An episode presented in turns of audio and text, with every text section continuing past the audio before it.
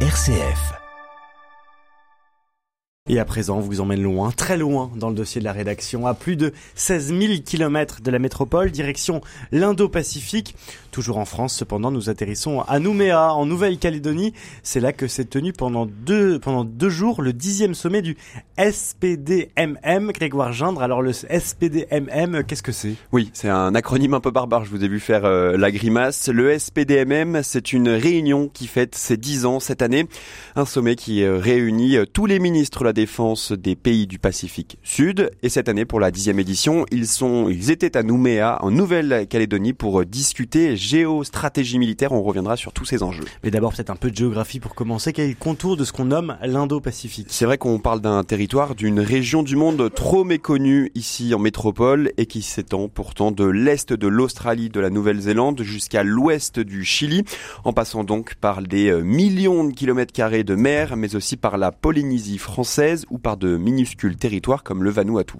Cet axe indo-pacifique, c'est comment de Paris à Nouméa, on parle avec tout le monde, on emmène tout le monde, on dialogue avec tout le monde.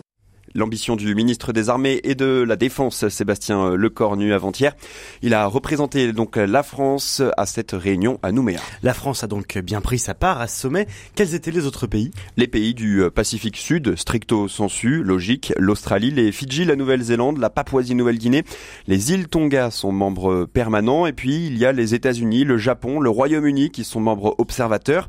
Alors quels sont les objectifs d'un tel sommet? Pourquoi une telle réunion? Réponse avec Céline Pajon, chercheur au Centre Indo-Pacifique de l'IFRI. Une plateforme d'abord de dialogue, euh, de concertation et effectivement de coordination en matière de sécurité dans le Pacifique Sud. Et la priorité numéro un en termes de sécurité dans cette région, c'est les impacts du changement climatique. Pas le conflit euh, de haute intensité, mais euh, les impacts du changement climatique. Il y a des phénomènes euh, météorologiques extrêmement puissants et qui s'intensifient. Donc on peut penser aux tornades, aux typhons qui balayent la région de manière régulière, les séismes de très haute intensité qui ont des impacts forts sur les communautés euh, locales et sur les différentes euh, îles de la région qui sont euh, dispersées, qui sont voilà sur des, des, élongations, des distances très très importantes.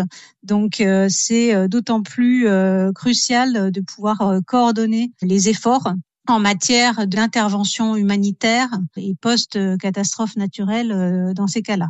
Et oui, vous l'avez compris, le changement climatique, la multiplication des phénomènes météorologiques extrêmes commentés ici en Occident est vécu pour de vrai là-bas dans l'Indo-Pacifique. Et face à cela, les ministères présents à cette réunion tentent d'apporter une réponse. Oui, une réponse coordonnée surtout, s'organiser lorsqu'il y a euh, par exemple un typhon qui frappe une région, un ouragan qui s'abat sur une île, un séisme qui secoue un territoire. Les armées, les forces militaires répondent présents pour venir en aide aux populations dans le besoin, qui n'ont parfois plus rien.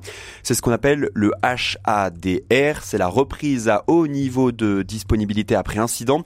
La France intervient de manière régulière, c'est ce que m'explique Jérémy Bachelier, spécialiste de l'Indo-Pacifique et officier dans la Marine nationale peut parler du cyclone Lola euh, récemment euh, au Vanuatu, dans lequel la France a apporté une contribution euh, auprès des populations locales sur le plan humanitaire et sur le plan médical. On peut évidemment penser tremblement au tsunami qui avait eu lieu au Tonga il y a deux ans, qui avait évidemment engendré une coordination de la France avec ses partenaires australiens et néo-zélandais à travers un autre accord qui s'appelle l'accord France, qui est un accord qui a été mis en place depuis 1992 entre les trois pays que je viens de citer et qui permet, euh, dans ce cadre, de travailler de concert pour une réponse graduée et coordonnée auprès euh, des pays qui en feraient euh, la demande. Et donc, à ce titre, hein, l'ordre de l'accord France a été activé pour les Tonga, pour les Vanuatu, pour que les forces armées, les moyens, les capacités les trois pays membres de France puissent effectivement apporter une réponse coordonnée aux pays qui en font la demande. Grégoire, ça veut dire que la présence militaire française en Polynésie française, notamment, est exclusivement une réponse au changement climatique? Non, pas que, Pierre Hugues, mais c'est sûr que la multiplication de la fréquence de ces phénomènes extrêmes, conjuguée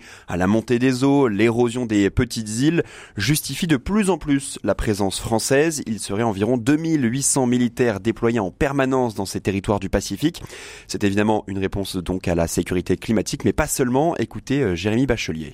Des missions euh, de protection des territoires ultramarins, des ressortissants français. On a euh, environ 1,6 hein, million de Français en outre-mer, sur nos territoires ultramarins, sur nos collectivités territoriales. Le deuxième aspect, c'est la sécurisation des flux, des flux maritimes, mais pas que, des flux également numériques à travers les câbles sous-marins. Il y a dans cette région évidemment euh, aujourd'hui une augmentation significative de l'import-export à la fois avec la France et à la fois avec l'Union européenne en matière de produits manufacturés, en matière de produits énergétiques, qui sont évidemment extrêmement euh, importants pour la sécurité économique euh, de la France. Et puis enfin, le troisième aspect, c'est ce qu'on appelle la crédibilité à travers les outils de puissance, tout simplement réaffirmer la France comme une puissance résidente de l'Indo-Pacifique. Et donc ça passe par un certain nombre d'aspects relatifs au droit international notamment, vis-à-vis -vis de la contre-prolifération des armes de destruction massive euh, et donc, il y a tous ces aspects-là dans lesquels la France, les forces armées, doivent jouer un rôle évidemment euh, consistant euh, au quotidien auprès de nos concitoyens et auprès des armateurs, affréteurs, opérateurs qui traversent, qui transitent dans cette région. Et dernier élément, pas des moindres de la présence militaire en Indo-Pacifique, venir en soutien des petites îles contre certaines menaces comme la pêche illégale.